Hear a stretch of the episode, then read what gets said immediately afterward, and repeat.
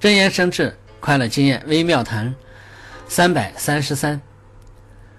软弱的人，心无大志的人，虽然和其他智者商议决定做某个对自己和大众都有利益的事情，在做事的过程中，遇到顺境时得意忘形，遇到逆境时，他就会退失前进的勇气，很容易放弃。最后，就像不成器的阿斗一样，失去国家仅仅是为了苟且偷生，找一点点自己认为可以得到的安乐而度过残生。这样的人活在这个世界上，